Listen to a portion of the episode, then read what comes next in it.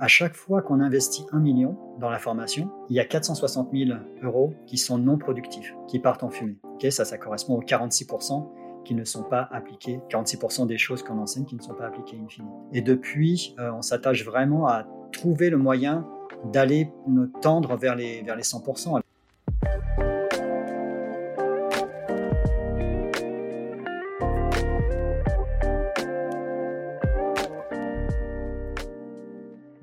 Bonjour à tous, je suis Clément Mélin, cofondateur de Headflex et vous écoutez le Learning Club, le podcast qui vous aide à repenser votre vision de la formation. Tous les 15 jours, j'invite un ou une experte du monde de la formation et des ressources humaines pour décrypter les stratégies qui font le succès de la formation d'entreprise. Bonjour à tous, bienvenue dans ce nouvel épisode du Learning Club. Aujourd'hui, j'ai la chance d'accueillir Xavier. Euh, Xavier est directeur Training Operation IMIA chez Medtronic. Medtronic, c'est une société que vous ne connaissez peut-être pas tous, pourtant c'est une grande société et on l'a tous euh, peut-être déjà côtoyé. Xavier, est-ce que tu veux nous en dire peut-être un peu plus sur ton rôle, ton poste et puis euh, bah, ce qu'est Medtronic aujourd'hui? Bonjour Clément et bonjour à tous qui nous écoutez. je m'appelle Xavier Voilquin. Euh, pour en dire peut-être un peu plus sur moi, je suis le père d'une tribu de plusieurs enfants dont je suis très fier euh, et qui m'aide à me rappeler chaque jour qu'il faut être un leader par l'exemple. Je ne suis pas que ça, je suis aussi un apprenti au quotidien, dans le sens où j'aime apprendre, euh, et notamment en écoutant des podcasts, des, des audiobooks pendant mes déplacements. J'écris aussi des articles sur le digital learning, ce qui m'aide à structurer ma pensée. Je trouve ça très utile. Euh, je fais également pas mal de triathlon, ce qui m'a permis de développer un certain sens de l'organisation, c'est peu de le dire. Et puis aussi de travailler ma résilience, et ça m'a été euh, assez utile euh, pendant la pandémie pour aller de l'avant. Merci Xavier pour cette introduction. Alors ton parcours et, qu'est-ce que Medtronic pour ceux qui ne connaissent pas? Alors on va peut-être commencer par euh, Medtronic, Clément.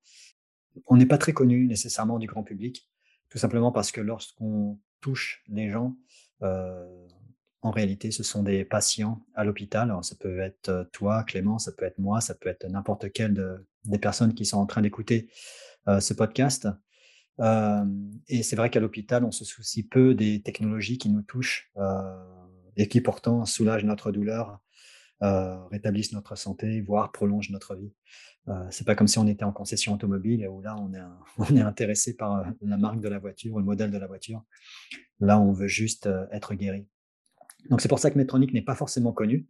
Euh, et pourtant, euh, c'est euh, le leader des technologies de santé avec 90 000 salariés dans plus de 150 pays. C'est aussi 2,5 milliards de dollars investis en RD en 2021, par exemple, pour pouvoir toujours mieux permettre aux professionnels de santé de soigner les patients, que ce soit les maladies cardiovasculaires, le diabète, la maladie de Parkinson, les différents cancers, la chirurgie de l'obésité.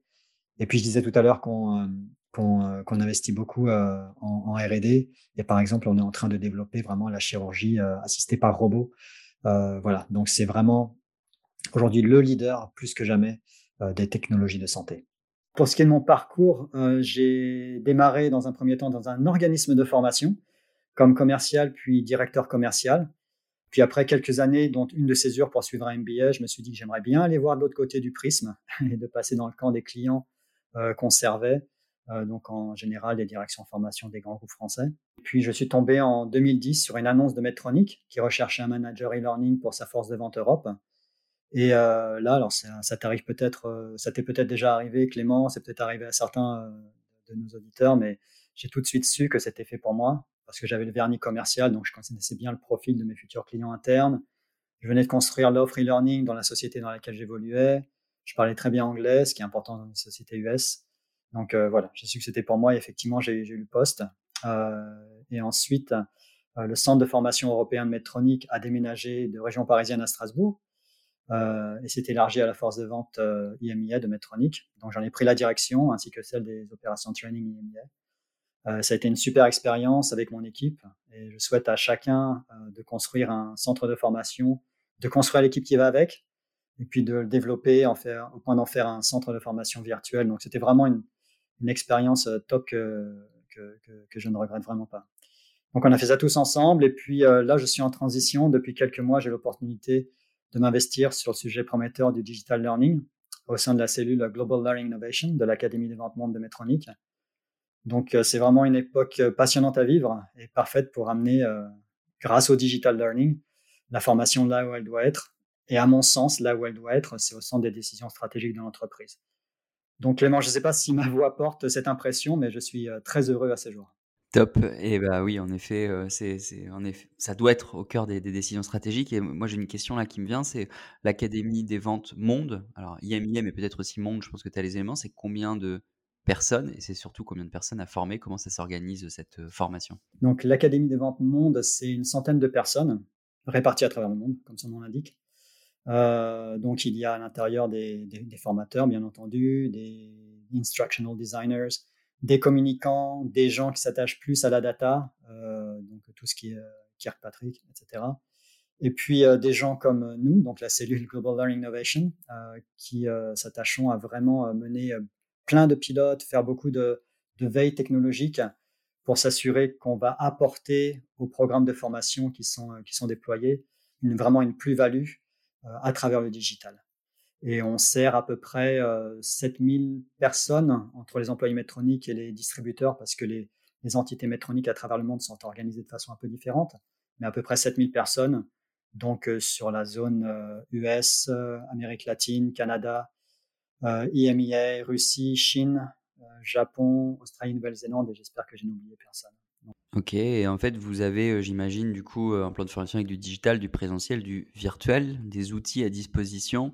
Comment ça se, mmh, décompose, au final, ce plan de formation entre présentiel, distanciel, innovation? Est-ce que tu peux peut-être nous en dire juste un peu plus sur ça et après on passera au au sujet qui nous anime aujourd'hui, qui est, les compétences et l'évolution du monde du travail, de manière générale?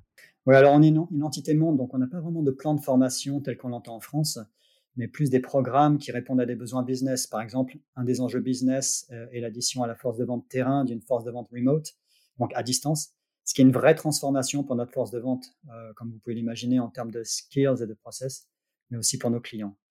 Euh, et donc, pour répondre à ta question, Clément, nos programmes, d'une manière générale, mixent du présentiel, du remote en synchrone et asynchrone. Et voilà, et tout ça enrichi encore une fois par tout le travail de notre département Global Learning Innovation j'ai pas vraiment de split à te donner en termes de pourcentage, euh, mais euh, on, essaye vraiment de d'œuvrer, d'aller dans la direction du blended. On n'est pas les seuls à les faire. Hein. Je pense que la plupart des entreprises le font maintenant. Voilà, mais vraiment en mixant de plus en plus une, dose de digital et de digital euh, qui n'est pas forcément restreinte à des cours en Zoom, de, du, du, synchrone virtuel, mais on va vraiment mettre à l'intérieur de la VR, de l'AR, euh, de l'intelligence artificielle, là où on peut le faire. Donc vraiment tous ces, euh, tous ces points, toutes ces technologies qui émergent de la part de startups qui elles-mêmes émergent euh, chaque jour également. C'est vraiment une période très très intéressante pour enrichir nos programmes de formation.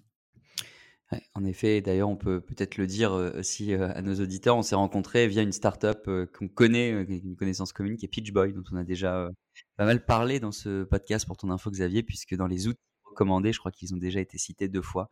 Donc on est dans le partage ici dans ce podcast, dans tout ce qui est euh, partage notamment euh, d'informations. Et c'est ce qu'on va faire ensemble pendant euh, encore 25 minutes. Et aussi partage de bonnes pratiques, de bonnes ressources et de bons outils. Je te propose, Xavier, c'est qu'on passe maintenant à la deuxième partie de ce podcast, la deuxième partie où pendant une dizaine, une quinzaine de minutes, on va parler d'un sujet, je pense, très important qui sont euh, comme sujet les compétences, l'évolution du monde du travail et surtout, et on en avait parlé quand on s'est rencontrés, c'est ça qui va être très intéressant, la valeur ajoutée du service formation. Je pense que euh, tu vas pouvoir nous apporter beaucoup de choses puisque bah, tu travailles notamment pour former des fonctions commerciales, donc il y a un vrai besoin derrière de ROI. Donc euh, on va aller avec toi voir comment justement tu vas calculer ce ROI et comment au final les connaissances qui sont diffusées sont appliquées puisque en préparant ce podcast, c'est ce qu'on se disait, ce que tu me partageais d'ailleurs Xavier, Gartner a sorti une étude récemment disant qu'il n'y a que seulement 54% des choses qu'on apprend qui sont appliquées. Donc on voit que c'est un gros sujet. Question que j'ai pour toi Xavier, c'est comment toi tu gères ça entre connaissances et compétences? Et au final comment tu calcules euh, la valeur ajoutée euh, d'un service formation et, la réussite au final de la formation? Mmh, ça, c'est un point vraiment important, Clément. Euh, tu as parlé de valeur ajoutée, de, ROI. Vraiment, l'enjeu pour nous, et je pense que c'est un enjeu pour euh, beaucoup euh, de fonctions formation, c'est comment on démontre la valeur ajoutée de la fonction formation. Donc, pour nous, de l'Académie des ventes. La valeur ajoutée, c'est le ROI, le retour sur investissement. Et le retour sur investissement, ce n'est jamais que le ratio bénéfice-coût. j'ai tendance à voir la vie en équation, donc désolé si j'espère que je ne perds personne ici, mais c'est relativement simple. Donc bénéfice sur les coûts. Donc soit en, en tant qu'académie des ventes ou en tant que service formation, vous agissez sur le numérateur, donc sur les bénéfices, et vous démontrez que vous accroissez les résultats de l'entreprise, soit vous concentrez sur le dénominateur, donc les coûts, et dans ce cas, vous vous attachez à démontrer que vous maximisez l'efficience des coûts investis. Alors nous, on essaye de faire les deux, euh, même si c'est vrai que l'organisation de notre force de vente rend très difficile d'isoler la contribution en espèces euh, sonnantes et trébuchantes de la formation, euh, parce que le faire quand on vend en magasin, par exemple, c'est relativement facile. Il suffit de prendre un groupe de personnes formées et de contraster les ventes avec un groupe de contrôle. Et comme chacun est soumis aux mêmes influences, grosso modo, on peut comparer des choses comparables. On peut comparer des pommes avec des pommes, comme disent nos amis anglo-saxons. Mais par contre, à contrario, quand vous avez une force de vente comme nous dispersée dans 150 pays, soumise à des dynamiques différentes, on pourrait ici penser aux récentes pandémies qui ne touchent pas les pays au même moment ni avec la même magnitude. Euh, mais il y a aussi tellement de facteurs exogènes comme la politique de remboursement des ocres médicaux qui sont forcément différentes d'un pays à l'autre, ou bien des facteurs endogènes liés à Medtronic, car tous nos vendeurs ne vendent pas forcément la même euh, gamme de dispositifs médicaux. Bah voilà, c'est plus difficile à démontrer. Donc nous, on cherche vraiment à mettre en lumière les revenus engendrés par les actions de formation et on va y arriver, on y croit, mais on se concentre aussi sur la partie basse de l'équation, donc à démontrer que les coûts investis le sont toujours avec plus de justesse et d'efficience.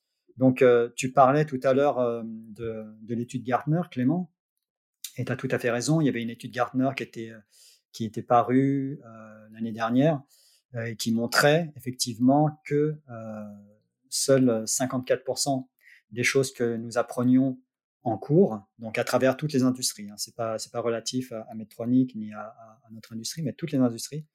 Euh, il y a que 54% des choses que nous apprenons qui sont réellement appliquées. Et le problème, c'est que les services formation, et c'est pareil pour l'Académie des ventes, à mon sens, on est vraiment payé ou on reçoit vraiment du budget pour transformer euh, nos clients internes ou externes et donc faire en sorte qu'ils appliquent la formation quand j'ai vu cette étude, je me suis dit, c'est problématique parce que ça veut dire qu'à chaque fois qu'on investit un million dans la formation, il y a 460 000 euros ou dollars qui sont non productifs, qui partent en fumée. ça, ça correspond aux 46% qui ne sont pas appliqués, euh, 46% des choses qu'on enseigne qui ne sont pas appliquées in fine. Donc ça, ça m'a vraiment posé un, gros problème, un problème euh, existentiel. Et depuis, euh, on s'attache vraiment à trouver le moyen d'aller nous tendre vers les, vers les 100%. Alors, c'est compliqué d'avoir absolument 100% quand on sait déjà qu'il y a des problématiques de, learning retention. ce sera compliqué d'aller jusqu'à 100%, mais à chaque fois qu'on tend vers ces 100%, ça veut dire qu'on rend le budget qui nous est alloué plus efficient.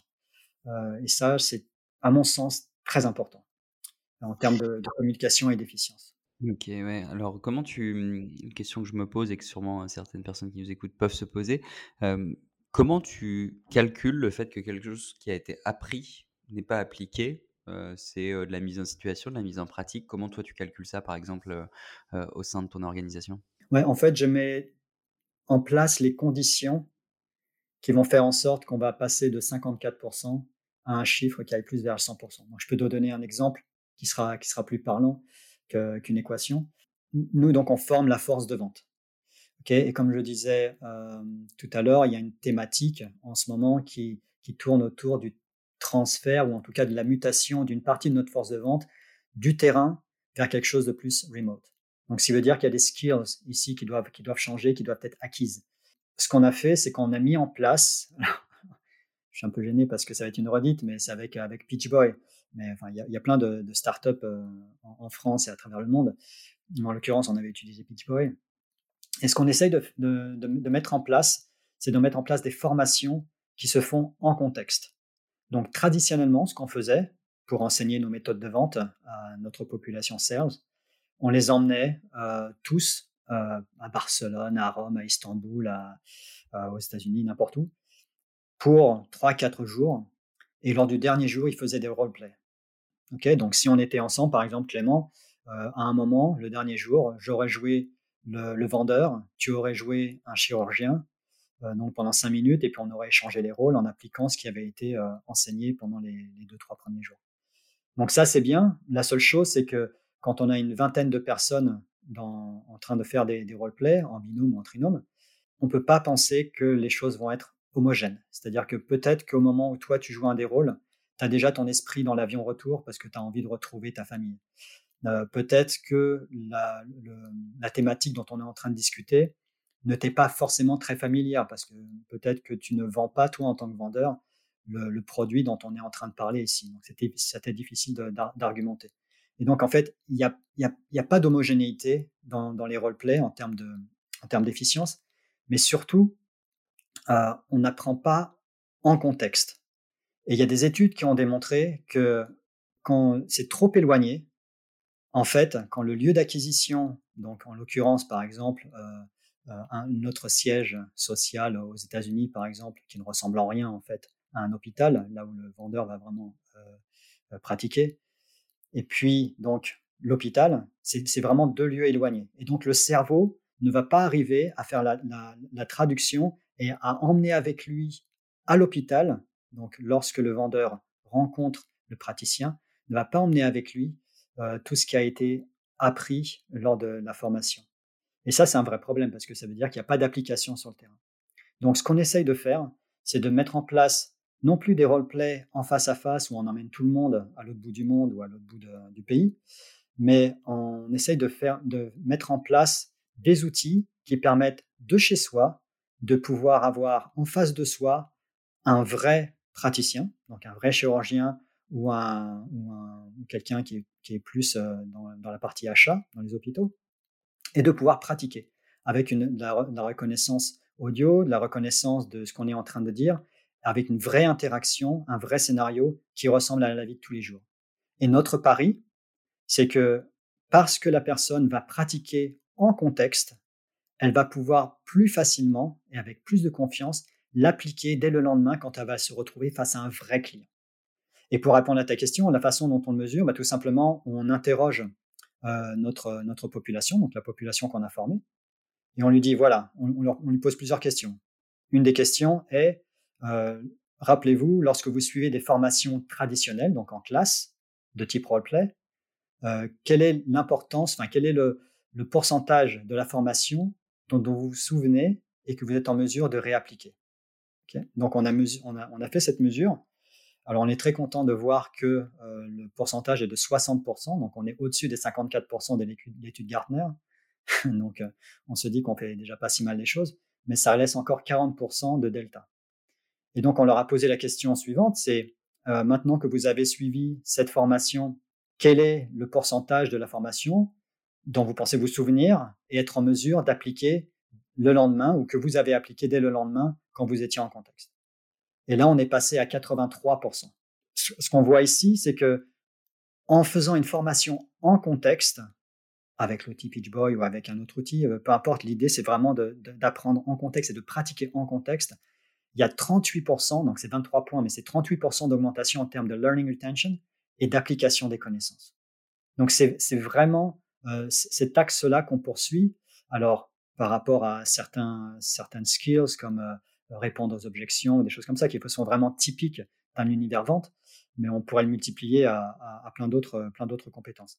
Donc, c'est vraiment cette, cette démarche qu'on poursuit avec vraiment l'idée chevillée au corps que on n'apprend jamais, jamais mieux, enfin, c'est jamais plus efficient, en tout cas, que lorsqu'on apprend en contexte.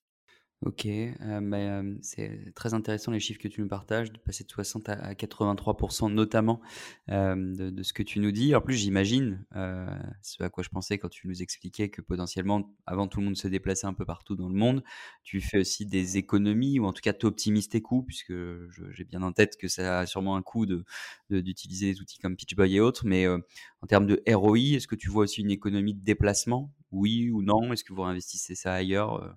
Comment, tu gères ça? Oui, absolument. Alors, on est en train de, mener les premières, les premières expériences. Donc là, ce que je te livre, c'est quasiment tout frais. Donc pour, pour livrer des, chiffres, euh, il faudrait qu'on ait un peu, plus, un, peu plus de recul, 18 mois de recul. Mais déjà, ce que je peux te dire, c'est que j'ai fait des calculs. Et en termes de retour sur investissement, donc en ce qui concerne, euh, si, on met à l'intérieur les coûts de déplacement que tu évoquais, on est à plus 658%. C'est énorme, ouais. donc c'est immense. OK, heu, bah, en tout cas, c'est, c'est assez énorme en termes de de de chiffres et heu, une autre question qui, hem, qui me vient, c'est, heu, là, tu nous parles donc de formation entre guillemets «assez spécifique», enfin propre à votre industrie. J'imagine que vous formez aussi, sur des sujets, plus traditionnels, les fonctions commerciales. On on sait qu'aujourd'hui avec le covid, on ne vend plus de la même manière, on Heu, on va, potentiellement devoir s'adapter de plus en plus, donc il faut développer des soft skills, développer du management à distance. Est-ce que sur ces sujets-là, c'est aussi dans ton scope? Et comment vous formez? Est-ce que vous êtes adapté aussi sur, sur ça? Ce en quoi on croit, c'est, heu, l'importance de l'empathie à venir. C'est toujours c'est déjà important, hein, ne faut pas se leurrer. Mais quand on commence à vendre à distance, l'empathie est encore plus importante. Parce que quand tu te retrouves avec, heu, avec un client, heu, face à face, voilà, tu es tu es avec lui, c'est plus compliqué pour lui de se «débarrasser de toi» entre guillemets, si vraiment tu es pas très sympa. Mais en en tout cas, tu tu es là. Quand tu es à distance, via un écran, il faut vraiment que tu gagnes le droit de prendre du temps à ton interlocuteur. Parce que c'est beaucoup plus facile pour, heu, pour ton interlocuteur de de de soit couper la communication, soit se désengager émotionnellement et en fait, il est plus du tout en train de de t'écouter.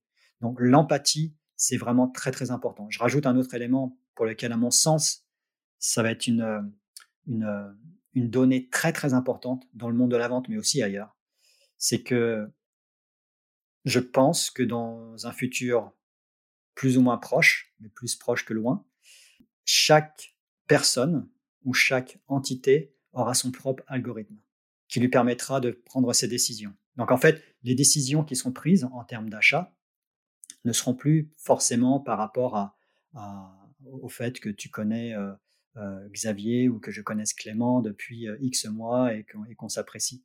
Ce, sera, ce sera pris en fonction de critères très froids qui correspondront aux besoins de, l'entité acheteuse euh, à l'instant X.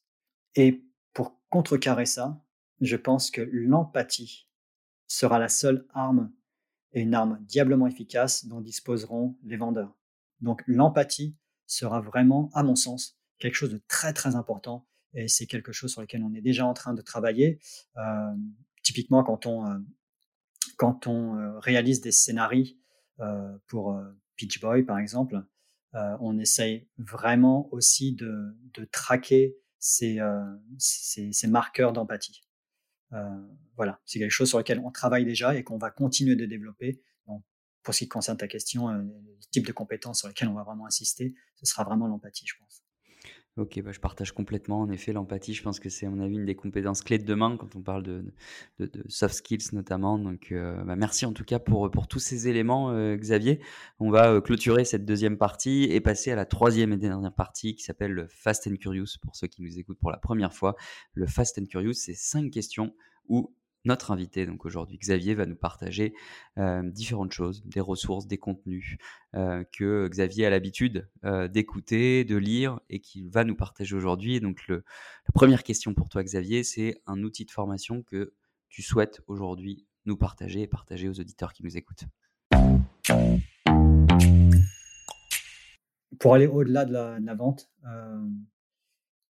une thématique qui est qui est relativement prégnante en ce moment, c'est tout ce qui est euh, harcèlement sexuel.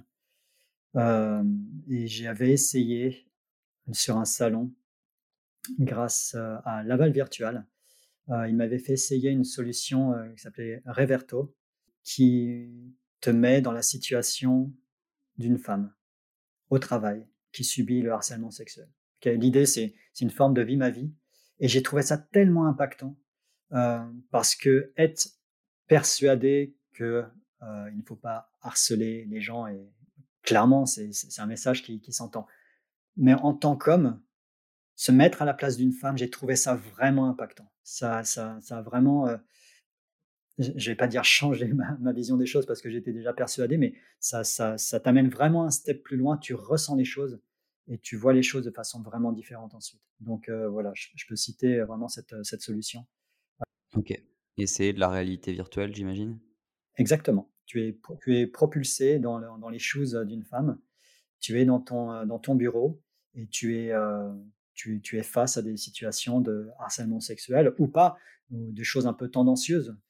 mais ce qu'on pourrait, nous, en tant qu'hommes, et dont j'en profite puisque toi et moi, on, est des hommes, voilà, on, peut, on peut dire des choses parfois qui, dont on ne pense pas qu'elles puissent être associées à du harcèlement sexuel. Mais en fait, quand on se trouve dans les chaussures de, la personne qui reçoit le message, donc en l'occurrence une femme, ça peut prendre une, connotation tout à fait différente. Donc je pense que c'est important et je trouve que la, VR en ça peut jouer vraiment un rôle incroyable pour, euh, pour, pour, faire en sorte qu'il y ait une vraie prise de conscience, mais pas juste un alignement avec des valeurs, mais une vraie prise de conscience. Donc ça va vraiment beaucoup plus loin que juste l'alignement avec une valeur. La, VR, permet de vivre des émotions plus que quand on regarde un module euh, matière classique euh, sur, le, sujet, euh, derrière son écran. deuxième question pour toi, Xavier. Un livre ou un podcast, à le choix, que tu souhaiterais nous partager, soit un podcast que tu écoutes en ce moment, soit un livre que tu lis et que tu trouves intéressant de partager? J'adore les podcasts. J'en consomme pas mal dans ma voiture. écoute, le, podcast que, j'écoute en ce moment, c'est, enfin, c'est pas un podcast d'ailleurs, c'est un, audiobook, pardon. Euh, c'est un audiobook de Clive Woodward qui s'appelle How to Win. Euh, Clive Woodward, tout le monde ne connaît pas, c'est euh, l'entraîneur de l'équipe anglaise qui a été championne du monde de rugby, qui était la première équipe de l'hémisphère nord, et la seule d'ailleurs, à gagner le championnat du monde de rugby. La Coupe du monde de rugby, pardon. Et en fait, c'est quelqu'un qui a été anobli par la reine, au passage, mais surtout, il a une, une analyse de la façon dont on développe une équipe. Et euh, il en a fait une, une, analogie avec la façon dont on développe les talents dans l'entreprise. Euh, ce qu'il dit, c'est qu'on arrive tous avec nos propres talents. Quand on est choisi dans une entreprise, quand on est sélectionné pour un poste, on arrive avec nos propres talents. Pour progresser, il nous faut passer par différentes, étapes. La première, c'est accepter de continuer d'apprendre, donc d'être des éponges plutôt que des, cailloux qui, refusent l'apprentissage.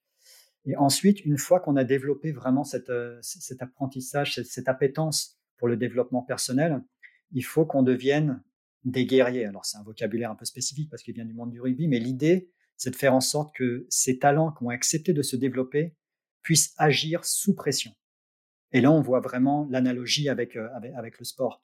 Euh, parce que c'est bien de savoir faire une passe avec un ballon, mais l'affaire, quand on, quand on a en face à soi des, adversaires et qu'on a 50 000 personnes autour de soi, c'est un autre sujet. Donc l'idée, c'est de vraiment développer des talents et ensuite d'en faire des guerriers euh, pour qui, soient capables d'agir sous pression. Et c'est ça qu'on essaye de faire au passage avec notre force de vente, parce que c'est une chose d'avoir la, connaissance, mais c'est une, autre chose de pouvoir l'articuler et de la bonne façon quand on se retrouve face à un professionnel de santé, donc face à un client, parce que là, il y a vraiment une, pression qui est en jeu. Et puis ensuite, il y a un quatrième niveau qui est le niveau de champion, mais ça, c'est encore, c'est encore autre chose. Donc, pour faire court, c'est censé être fast and curious, et je ne suis pas vraiment fast ici, mais c'est Clive Woodward, How to Win. C'est, un audiobook. Top, en tout cas, c'est passionnant et, et je vais aller écouter euh, et en tout cas regarder euh, euh, ce, ce, podcast parce que ça, ça a l'air vraiment passionnant. How to Win, qu'on remettra en commentaire de, euh, de ce podcast qui s'appelle le Learning Club, puisque si vous nous écoutez pour la première fois, sachez que tout ce qui est partagé aujourd'hui euh, par Xavier sera euh, disponible dans le descriptif du podcast. Troisième question, Xavier, un blog ou un site, ou peut-être un influenceur LinkedIn qui t'inspire? Je suis désolé, je, suis, je, suis, je, fais vraiment beaucoup de, références au, sport, mais là, c'est c'est un, blog, c'est un site, enfin, c'est un, peu les deux. Ça s'appelle Find Your Finish Line de Mike Rayleigh. Euh, et c'est quelqu'un qui parle de, qui, enfin, qui invite des gens à parler de triathlon. Et ça peut être des champions, mais ça peut être des gens aussi de, tous les jours, des gens comme moi. Euh, des gens qui, par exemple, ont, souffert d'alcoolisme, par exemple, et qui s'en sont sortis euh, à travers une autre addiction qui est peut-être le triathlon, enfin en tout cas le sport d'une manière générale, euh, ils essayent d'apprendre jour le jour pour ne pas remplacer une addiction par une autre addiction, mais aussi être capable de prendre du recul euh, et de se guérir. Il y a plein d'histoires vraiment passionnantes sur euh, la façon dont les gens se développent. et là, pour le coup, c'est à travers un, travers un sport, mais je trouve tellement inspirant ces, ces parcours humains.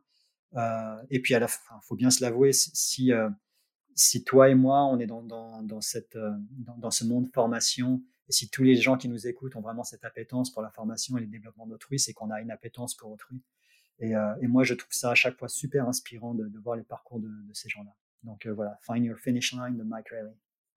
Top. Et en plus, ceux qui nous écoutent pourront progresser en anglais, puisque j'imagine que c'est beaucoup de ressources en anglais que tu nous partages aujourd'hui l'apprentissage tout au long de la vie, c'est apprendre sur euh, euh, le développement d'une entreprise, le développement personnel et aussi le développement des langues. Donc euh, c'est c'est top. merci Xavier. il nous reste deux questions pour ce Fast and Curious. Qu'est-ce qui fait que tu as envie de te lever chaque matin, Xavier? Je dirais mes enfants d'abord. Non, c'est une blague, c'est vrai que je dois les emmener à l'école. plus sérieusement, je, suis vraiment tellement heureux de travailler pour une, pour une société comme Medtronic ce sentiment vraiment d'œuvrer en famille, parce que les 100 personnes dont je parlais tout à l'heure, on, est une vraie famille, même si on est éclaté sur, sur, sur différents endroits du monde, on est une vraie famille. Euh, et ce sentiment d'œuvrer ensemble pour influencer mon environnement immédiat, plus lointain, pour influencer la vie des malades, parce que je parlais de, de sales skills, mais on, travaille aussi beaucoup sur les, sur les, bénéfices des, des produits qu'on vend. Et c'est vraiment ce qui est au, cœur de, notre métier, de notre, de notre travail chez Medtronic, parce qu'on œuvre vraiment pour les patients. Alors ça pourrait être du, euh, du, euh, de, la, de la poudre aux yeux, mais c'est vraiment ça, c'est quelque chose qui nous anime vraiment. Euh, comment faire en sorte qu'on sauve des patients, qu'on prolonge la vie, qu'on soulage la douleur. Et c'est ça qui me fait vraiment lever. C'est même, en fait, au-delà de, mon métier, c'est c'est l'industrie dans laquelle je, travaille qui me fait me lever chaque matin. Ok, bah c'est hyper inspirant et, c'est en effet euh, euh, très bien d'être engagé et, en effet les secteurs d'activité euh, comme celui dans lequel œuvre Medtronic sont des secteurs hyper importants, encore plus de nos jours. Donc ça fait plaisir de voir des gens motivés pour continuer à, développer ce, secteur. Allez, on va terminer avec le futur de la formation. C'est une question que j'aime bien poser à, mes invités. Alors, selon toi, le futur de la formation en un mot, en un adjectif, le mot de la conclusion, qu'est-ce que tu dirais? Je dirais qu'il est excitant. Il y, avait Irina Bokova, je ne sais pas si, euh, si, elle, est connue euh, parmi nos auditeurs, mais c'était euh, directrice générale de l'UNESCO, qui avait écrit un, papier qui s'appelait Rethinking Education et, en 2015. Et elle expliquait que l'éducation était vraiment au cœur des efforts qu'on pouvait faire pour changer le monde dans lequel on vit. et je trouve ça vraiment en termes d'aspiration, je trouve ça vraiment incroyable. Et, aujourd'hui, avec le digital, toutes les startups qui émergent chaque jour, voilà, on est arrivé, à, mon sens, à un point d'inflexion où on peut changer le monde, on peut influencer sa course via l'éducation. et voilà, pour moi, c'est vraiment le futur de l'éducation, le futur de la formation. Il est juste excitant. Et bah, c'est encore une fois très inspirant. Je partage forcément totalement. Le monde de la formation est en train d'être complètement transformé. On le voit alors avec le digital, ça c'est pas nouveau, mais avec aussi tout ce qui est en train d'arriver, la réalité virtuelle, peut-être demain le, le, métaverse, toutes les ressources à disposition. Bref, aujourd'hui, on, voit qu'on a un, beau monde de l'éducation en ligne et de la formation qui s'ouvre à nous. Ça fait 35 minutes quasiment qu'on est ensemble, Xavier. Merci beaucoup pour ton temps. Merci pour tout ce que tu nous as partagé. Je pense que ça a intéressé euh, l'ensemble des, auditeurs qui étaient avec nous euh, euh, aujourd'hui. si on veut te retrouver, qu'on t'a écouté pendant 30 minutes et qu'on a envie d'aller plus loin, c'est quoi ton moyen de contact favori? LinkedIn peut-être? LinkedIn, c'est parfait, absolument. Top. Et eh ben, n'hésitez pas à aller échanger avec Xavier si vous avez des questions, si vous voulez aller plus loin. Merci encore, Xavier. je te souhaite une belle journée. Merci d'avoir écouté cet épisode du Learning Club. Je compte sur vous pour noter le podcast et en parler autour de vous. Et n'oubliez pas, si vous avez des besoins en formation digitale et que vous aussi, vous voulez transformer ou repenser votre offre de formation, toute l'équipe Edflex est là pour vous aider et vous accompagner. De mon côté, je vous dis à très vite pour un prochain épisode du Learning Club.